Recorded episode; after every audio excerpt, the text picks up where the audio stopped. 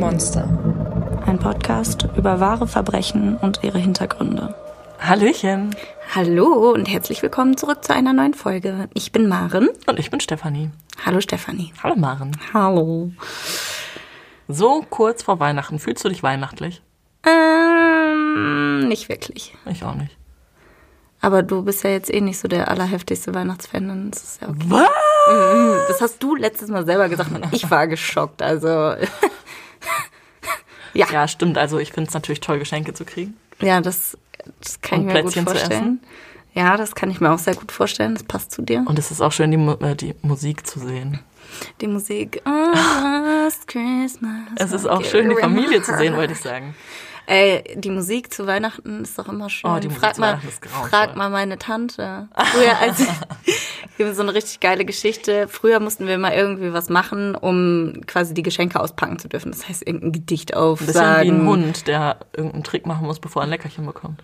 Ja, genau. Wir sind eigentlich Hunde. Wir sind eine Familie von Hunden. Ähm, auf jeden Fall mussten wir das früher immer so machen und dann war ich sehr passioniert dabei und kannte alle 34 Millionen Strophen, habe mir möglicherweise noch eigene Strophen ausgedacht von in der Weihnachtsbäckerei. Und meine Tante ist jetzt nicht so der feinfühlige, sensible Mensch. Die war irgendwann so angepisst von mir und hat dann einfach gesagt, und ich war sieben oder acht oder so, und sie so, Maren, kannst du jetzt bitte aufhören? Das reicht jetzt auch. Alle Geschenke auspacken jetzt. Sie ist dann nicht so, nicht so so feinfühlig. witzig. Ja, ich war voll dabei, ey. ich war im Flow, was soll ich sagen.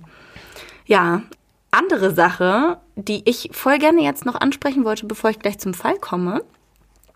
Letztens äh, habe ich mich mal so durch ein paar Nachrichten geklickt und habe da einen richtig coolen Vorschlag gefunden, weil wir ja den Stammtisch mal gemacht hatten und das natürlich auch noch während Corona-Zeiten ähm, schon ja sehr umstritten war, ob das jetzt eine gute Idee ist oder nicht. Aber da hatte jemand vorgeschlagen, warum wir nicht mal wie so ein äh, Zoom-Stammtisch machen oder sowas. Oh. Ähm, und ich glaube, das finde ich eigentlich ganz cool, wenn man da einfach mal sagt, hey, wir machen mal mit zehn vielleicht oder auch mit kleineren Gruppen macht ja vielleicht mehr Sinn, dass man dann wirklich ein bisschen quatschen kann und dann einfach ein paar Mal öfter für eine halbe Stunde oder sowas oder eine Stunde einfach, dass wir mal ein bisschen was austauschen können, dass wir euch kennenlernen und ihr uns Fragen stellen könnt, uns auslachen könnt, weiß ich nicht, was ihr machen wollt. Wer natürlich ein Tier zu Hause hat, darf es gerne in die Kamera halten. Wer jetzt, also da würde ich jetzt nicht sagen, ne? Was Negatives. Ja, okay. Ähm, ja, ich weiß nicht. Was hältst du davon? Ich überrumpel dich jetzt mal mit dem Vorschlag, Stefanie. Ja, könnte ich mir wohl vorstellen. Könntest du dir vorstellen? Ja, Das wäre doch eine ganz coole Idee. da sprechen wir noch drüber. Da sprechen wir noch drüber. Ansonsten richtig geil. Das Jahr neigt sich dem Ende. Bist du froh, dass 2020 bald aufhört? Ja, aber ich kann jetzt auch nicht sagen, dass ich froh bin, dass 2021 anfängt. Ja, irgendwie ist keine richtige, keine Besserung in Sicht. Ne? Nee. Ja, also irgendwie so richtig kann man sich nicht freuen. Symbolisch vielleicht schon, aber ansonsten. Hast du Neujahrsvorsätze? Nein. Also mein einziger Vorsatz ist, eine Katze zu bekommen. Und da- und dafür arbeite ich. Weißt du, andere Leute wollen ihren Kindern gutes Zu- Zuhause bieten, alles easy. Und für mich werden das Fellbabys sein. Fellbabys. Das wird mein Ziel für 2021. Ja. Auf jeden Fall ist heute auch unsere 40. Folge. Das Krass. ist schön, so eine, so eine glatte Zahl irgendwie. Wir sind so lange schon dabei. Ja, Fühlt sich surreal an. ja. Fühlt sich echt komisch an, ne? 40 Wochen. Das Ja. ist fast ein Jahr. Ja, gut. Ja, ja, ungefähr. Ach ja, auf jeden Fall. Da ist ja immer unsere, jede fünfte Folge ist ja eigentlich ein Special. Ach, da war Da, ja da, was. da, das haben wir eigentlich schon verworfen.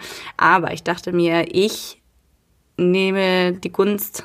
Du nutzt die ich, Gunst ich, der Stunde? Ich nutze die Gunst der Stunde. Ja, mit Sprichwörtern habe ich es nicht so. Dafür hast du ja mich. der deutschen Sprache bin ich auch nicht so mächtig, wie vielleicht schon der ein oder andere gemerkt hat. Auf jeden Fall geht es heute in ein Land weit weg von uns. Du weißt jetzt schon, von welchem Fall ich rede, weil gerade hast du gesehen. Far, far away. Ja. Ähm, aber da, bevor ich jetzt anfange, auch wenn es vielleicht eher wenig was damit zu tun hat, glaubst du an Geister? Das ist eine schwierige Frage. Nein, glaube ich eigentlich nicht. Aber ich habe trotzdem Angst, dass es irgendwie so Dämonen gibt oder so. Also ich glaube nicht daran eigentlich, aber nur weil ich eigentlich mich bewusst nicht damit auseinandersetze. Okay, würdest du eher glauben, dass ähm, Geister so paranormale mm, Wesen sind, die vielleicht quasi einfach aus dem Nichts entstanden sind oder dass Geister verstorbene Menschen sind, die wirklich mal gelebt haben? Verstorbene? Also Ja? Wie sollen die denn aus dem Nichts entstehen? Ja, weiß ich nicht, wenn du sagst, dass das so Dämonen sind. Ja, das ist ja was anderes als Geister. Ja. Wieso sagst du dann Dämonen, wenn ich dich nach Geistern frage? Ja, ich glaube nicht an Geister. Danke. Nein. Ähm, ich, boah, voll schwierig. Jetzt oute ich mich hier so als Weirdo, vielleicht nochmal doppelt und dreifach. Ähm, ich, ich weiß nicht. Also irgendwie kann ich nicht glauben, dass das das nicht gibt, aber ich kann auch nicht glauben, dass es das gibt. Also irgendwie, äh, Okay. irgendwas ist da. Irgendwas ist da. Naja, fangen wir an. Weil ich würde nämlich sagen, dass Geister in den meisten Fällen eher mit etwas Gruseligem und nicht so ja, Positivem assoziiert werden. Ja. Würdest du das auch unterschreiben? Ja. Es gibt ja auch so nette Hausgeister, so stimmt. oder sowas. So. Ähm, dieser kleine Geist. Kaspar. Okay. Ja, egal. Auf jeden Fall, es gibt ja auch nette Geister vielleicht, aber ich würde sagen, äh, den ähm, größten Teil der Geschichten Sind die böse? sind, es ist negativ, ja, definitiv. Und ich würde sagen, so oder so ähnlich, egal was einen auch daheim sucht, beginnt auch die Entdeckung des heutigen Falls. Es ist das Jahr 1999 im Mai. Die damals 14-jährige A. Fong wird von Albträumen geplagt. Immer wieder sieht sie einen Geist, der sie regelrecht zu verfolgen scheint. Wer ist der Geist? Was will der Geist? Und vor allem, warum sucht er gerade sie heim? Sie ist letztendlich so überzeugt und mitgenommen von dem, was sie beinahe täglich heimsucht, dass sie sich entscheidet, zur Polizei zu gehen. Vor Ort wird der Ursprung dessen, was sie verfolgt, klar. Sie erzählt den Beamten vor Ort von der jungen Frau, bei deren Mord sie anwesend war. Sie erzählt davon, wie der Geist der jungen Frau sie heimsucht und davon, welche unsagbaren Dinge bis zu ihrem Tod mit ihr passiert sind. Diese Dinge, die Afong erzählt, können nicht brutaler, barbarischer und für den, ich würde sagen, normalen Menschenverstand unvorstellbarer sein. Und so glaubt man ihr zunächst nicht das, was sie da wirklich erzählt. Man tut Afong so ein bisschen als verrückt ab. Und doch besteht Afong auf ihre Geschichte und führt die Beamten zu dem Tatort. Was dann ans Licht kommt, wird eine der schrecklichsten Taten in der Geschichte Chinas sein.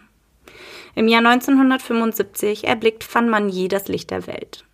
Sie hatte ein bewegtes Leben. Ihre Familie hatte sie bereits verlassen, als sie noch ein Kind war. Sie wächst fortan im Matau Wai Mädchenheim auf und auch dort bekommt sie nicht die Aufmerksamkeit, Liebe und Unterstützung, die man in jungen Jahren so sehr benötigt.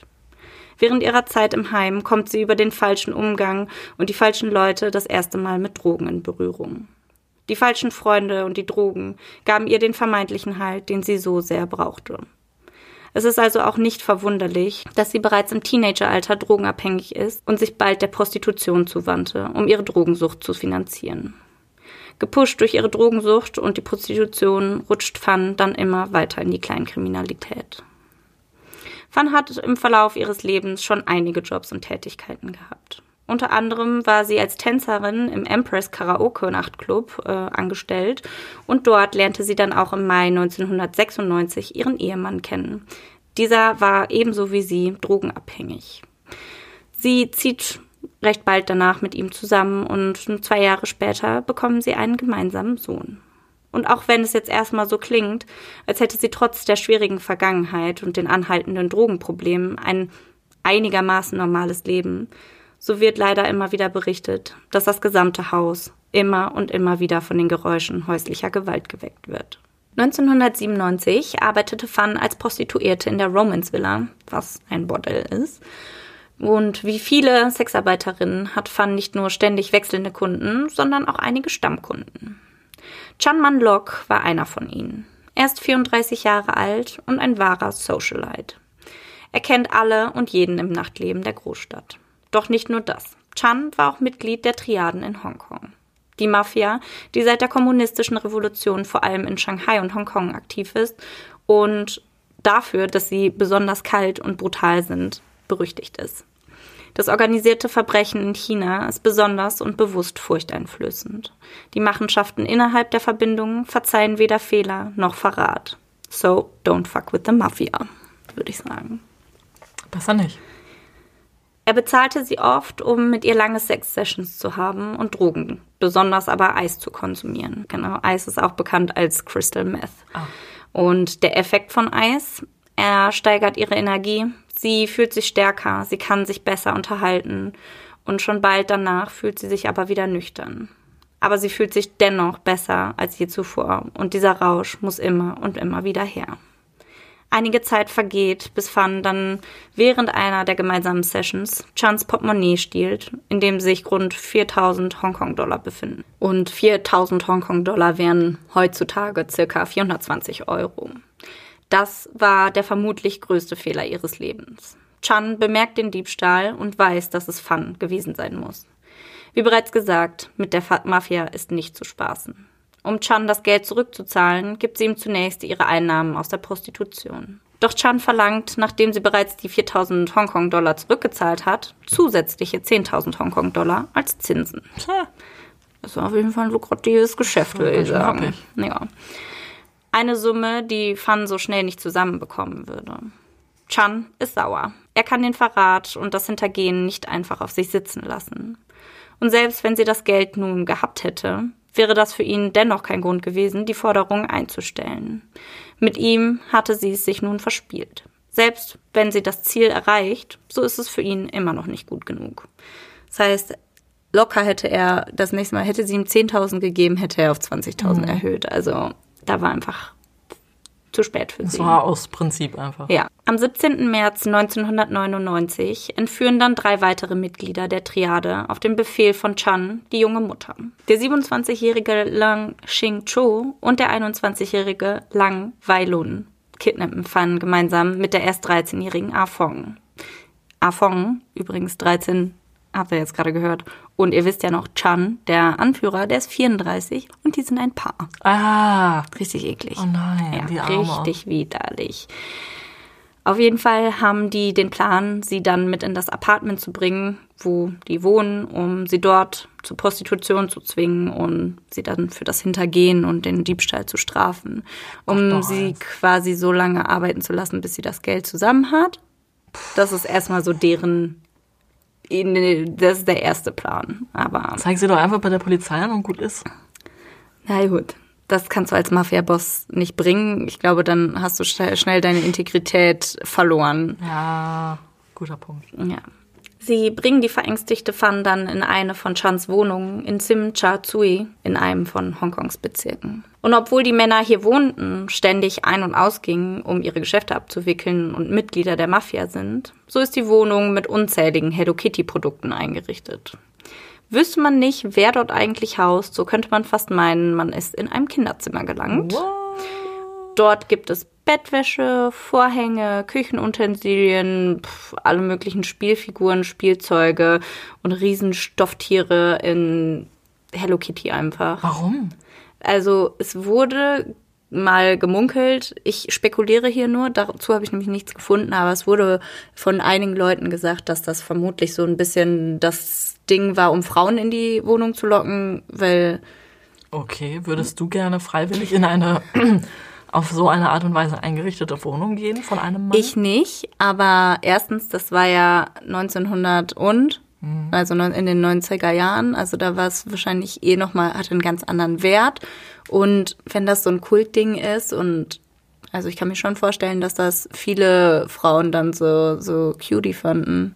Vielleicht auch so Frauen, die. Auf jeden Fall ist es da sehr, meiner Meinung nach creepy, aber eigentlich sehr Mafia-untypisch eingerichtet. Ja. Kurz nachdem man dann Fun in die Wohnung gebracht hatte, gab man jedoch die Idee auf, sie zur Prostitution zu zwingen. Also ein bisschen unnötig, sie dann überhaupt gekidnappt zu haben. Aber sie haben sich natürlich einen neuen Plan ausgedacht. Und zwar, die Motive sind hier nicht ganz, ganz eindeutig, aber ähm, Man geht stark davon aus, dass es natürlich den Mafia-Leuten nicht unbedingt am Geld mangelt und dass viele Sachen, gerade bei so einem Diebstahl, da geht's halt mehr um Integrität. Das heißt, man mhm. muss seine Autorität und Integrität wahren. Man muss dem Rest der Mafia-Leute und auch dem, dem Umfeld zeigen, dass man ja einfach was zu sagen hat und dass man nicht so schnell dich bescheißen kann, sonst bist du halt ganz schnell weg vom Fenster. Die denken sich dann also, warum sie zur Prostitution zwingen, wenn man sie stattdessen schrecklichen und unerbitterlichen Folterungen unterziehen kann. Ja, ja auch klingt vernünftig. Genau.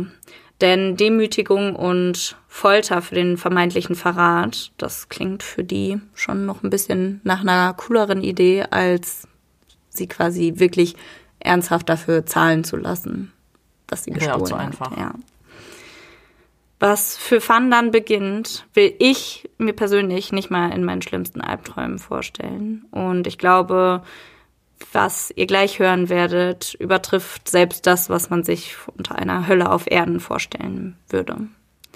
Fun wurde etwa einen Monat lang regelmäßig auf zunehmend sadistische und verstörende Weise missbraucht.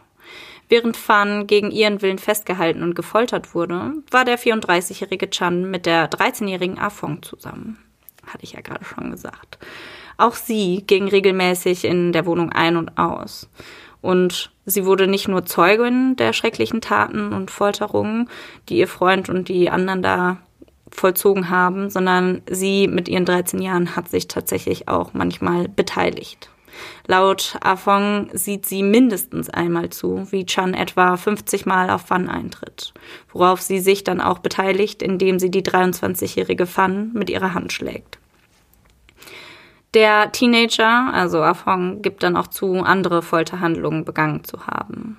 Was denkst du denn ist so das Motiv dafür, ähm, dass sie als 13-Jährige mitgemacht hat?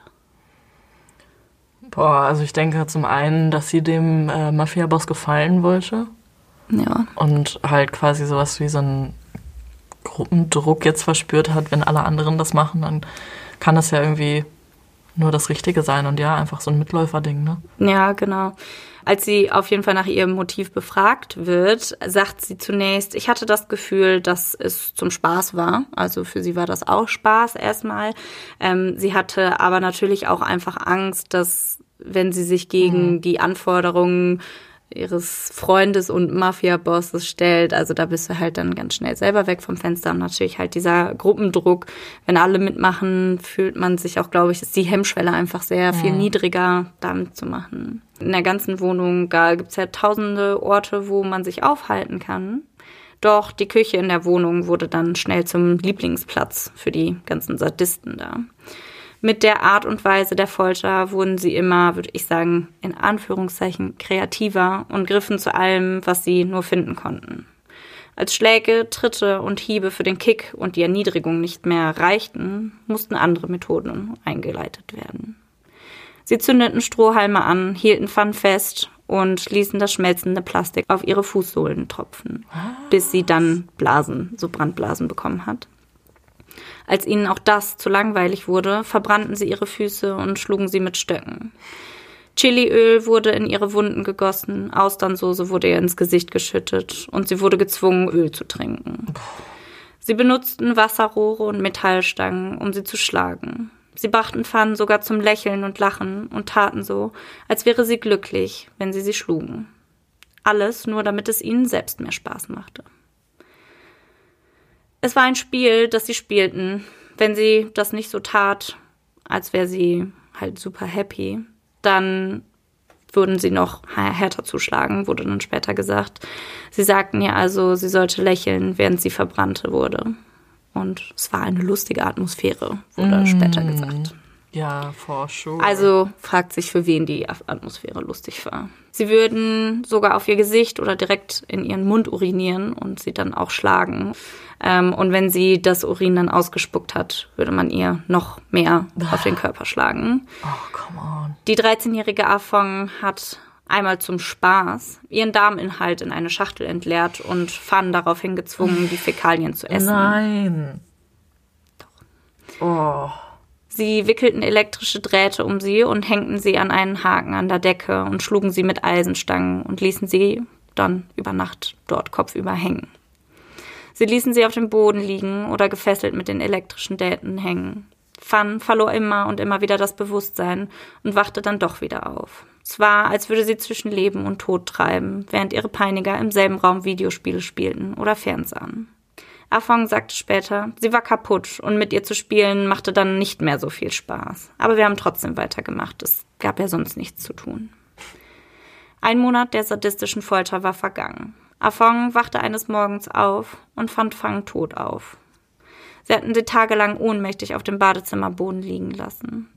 Die Männer sprachen vor Afong darüber, was sie mit ihrer Leiche machen sollten, aber sie konnten sich nicht auf eine Lösung einigen.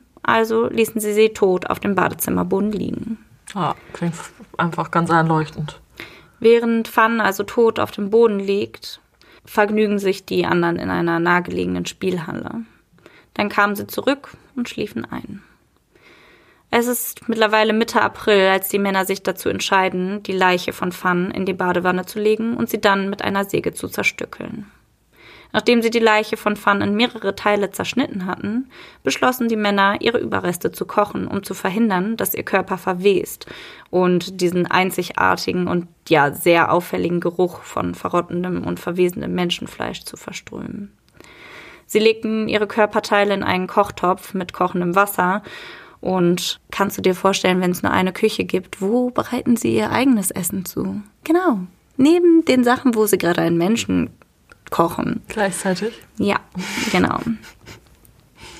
Bei mindestens einer Gelegenheit benutzten sie da sogar die gleichen Küchenutensilien zum Umrühren ihrer Mahlzeiten wie für den Topf mit ihrem abgetrennten Kopf. Nach Nachdem sie dann die Überreste gekocht hatten, entsorgten sie die meisten ihrer Körperteile, indem sie die in den Hausmüll geworfen haben oder auch noch einige Teile der Leiche aufbewahrt hatten. Die Polizei fand dann später zum Beispiel so einen Plastikbeutel mit einem stark verwesten Herz, der Lunge, Leber und anderen Eingeweiden, die dann Mitte Mai auf so einem Vordach abgelegt oder rausgeschmissen wurde kommen wir jetzt aber zu der Anfangsszene, wo die 13-jährige Afong ja bei der Polizei ist und darüber berichtet, dass sie quasi rauskommen muss mit der Wahrheit, weil sie das Gefühl hat, dass ein Geist sie verfolgt. Doch so unglaubwürdig und bizarr sie auch die Geschichte von der 13-Jährigen finden, entschließen sie sich, die Wohnung dann doch zu durchsuchen, denn was ist, wenn da doch was Wahres dran ist? Die Wohnung, aus der die drei Männer vorher ausgezogen waren, ist immer noch, ja, also da sind auf jeden Fall noch Sachen drin in der Wohnung. Und was sie dann da sehen in der Wohnung, bestätigt leider die schrecklichen Behauptungen des Teenagers. Obwohl die Männer halt vorher ausgezogen waren, blieben einige Habseligkeiten zurück, darunter zum Beispiel eine große Hello Kitty Meerjungfrauenpuppe. Dann die schockierende Gewissheit. Das, was sie gesagt hat, stimmt alles. Als sie das Stofftier auseinandernehmen, entdecken sie, dass der abgetrennte Kopf von Fun in die Hello Kitty Puppe eingenäht worden war. Oh Gott. Sie fanden auch einen einzelnen Zahn, den sie später mit Fun in Verbindung bringen konnten. Und auf dem Vordach des Geschäfts fanden sie dann halt diesen Beutel mit den Organen. Aufgrund von Afongs Schilderungen der Verbrechen und der in der Wohnung sichergestellten Beweise verhofften die Hongkonger Beamten dann Chan, Xingzhou und Weilun im Zusammenhang mit dem Tod von Fan.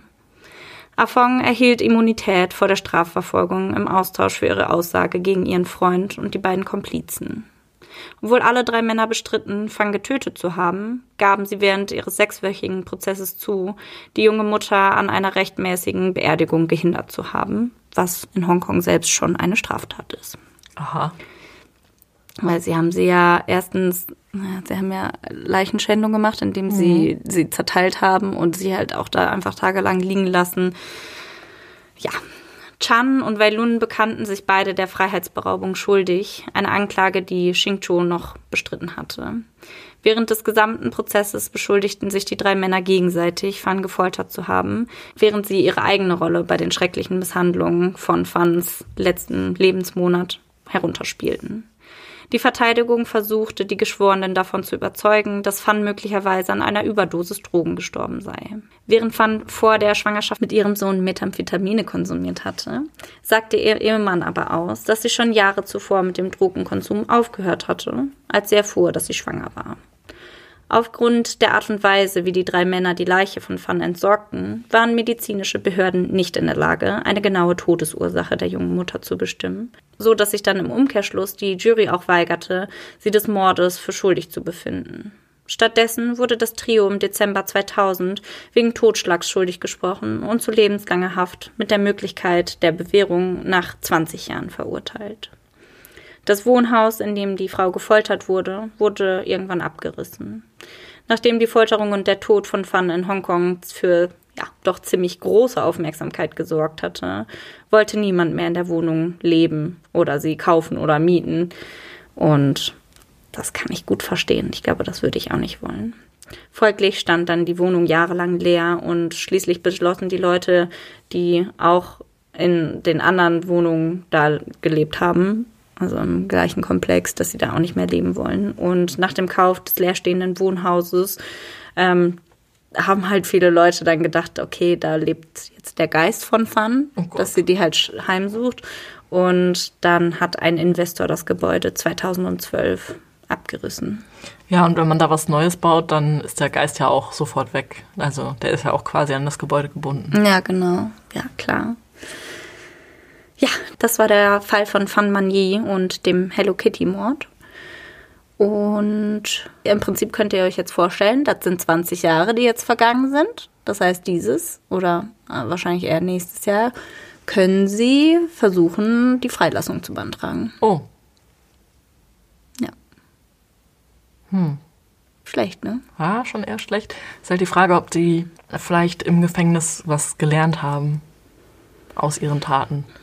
Ich kann mir halt super schwer vorstellen, dass jemand, der vorher in der Mafia tätig war und auch da einen ziemlich guten, ja, ein gutes Ansehen genossen hat, kann ich mir schwer vorstellen, dass du rauskommst und erstens danach wirklich wieder dich hm. in die Gesellschaft eingliedern kannst und dann einfach, weil ich meine, was bleibt dir, wenn du aus dem Gefängnis kommst und wirklich ja so lange Jahre dafür gesessen oder für deine Tat gesessen hast, und du kommst wieder und du musst ja erstmal zu den Leuten gehen, die du kennst. Und das sind ja schon die schlechten Kontakte von früher. Zumal er jetzt wahrscheinlich in der Mafia recht hohes Ansehen genießt, weil seine Tat ja so brutal ist.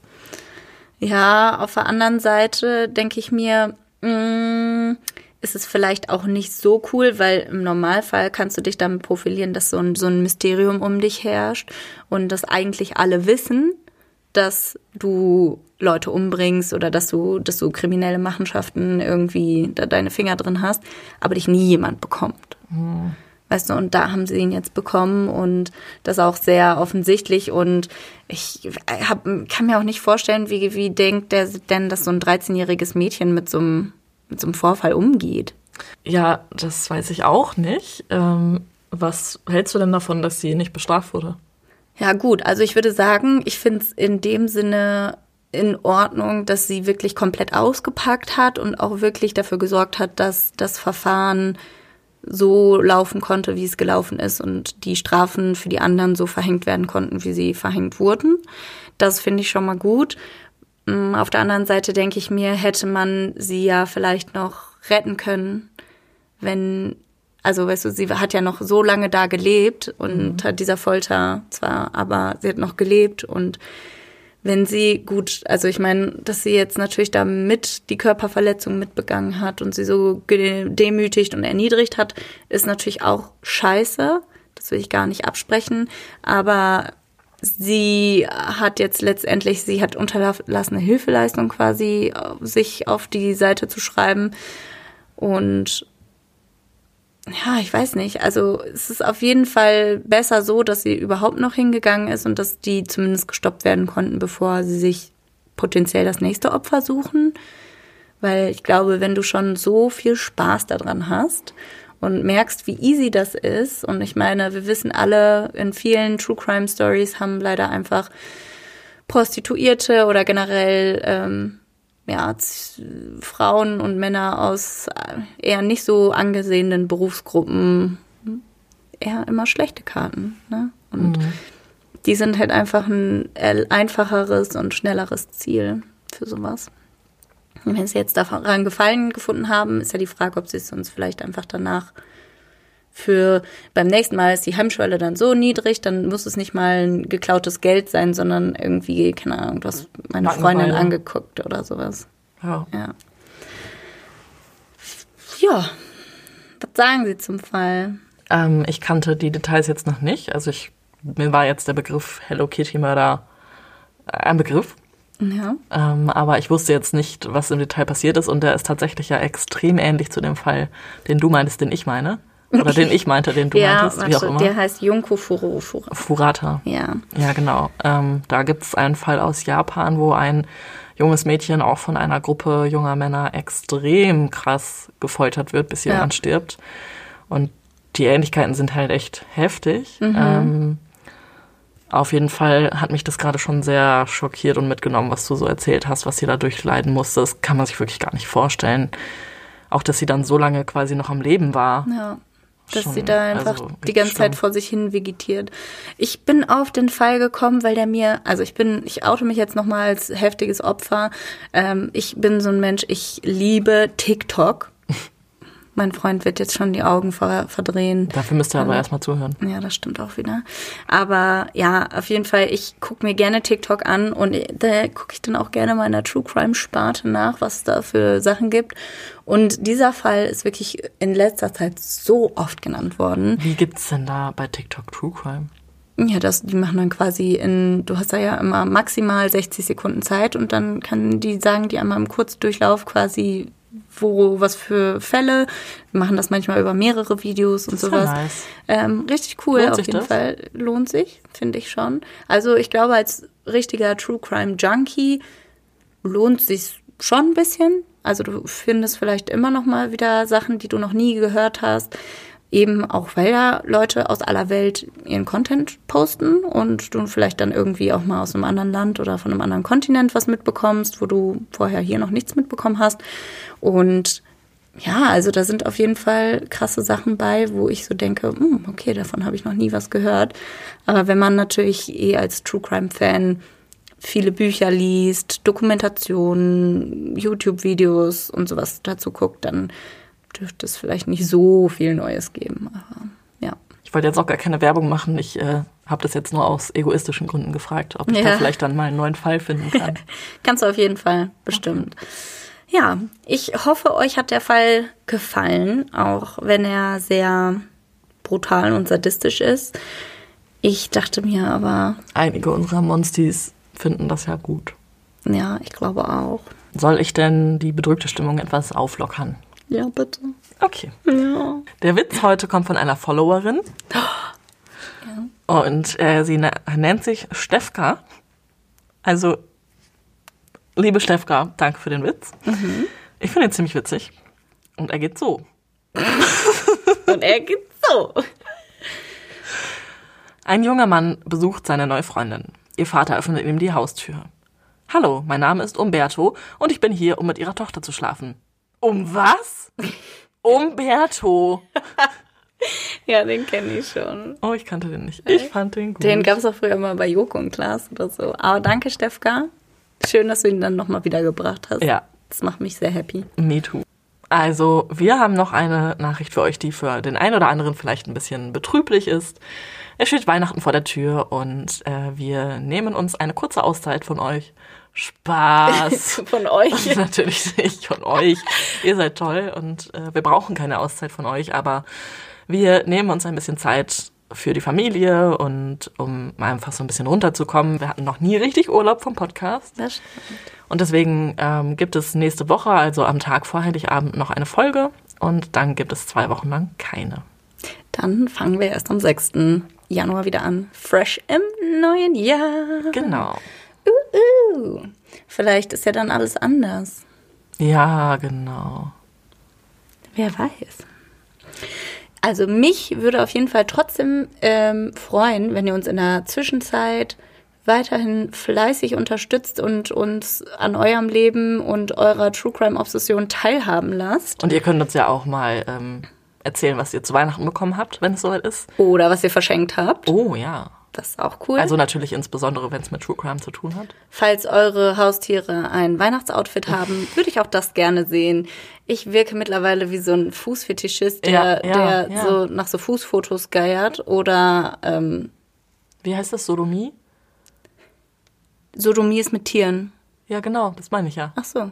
Oh, ja, ich, ich, nee, aber ich bin ja nicht, ich geil mich ja nicht daran auf.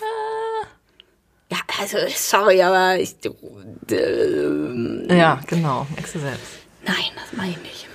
Ja, in diesem Sinne verabschieden wir uns und freuen uns auf nächste Woche. Bis dann. Tschüssi.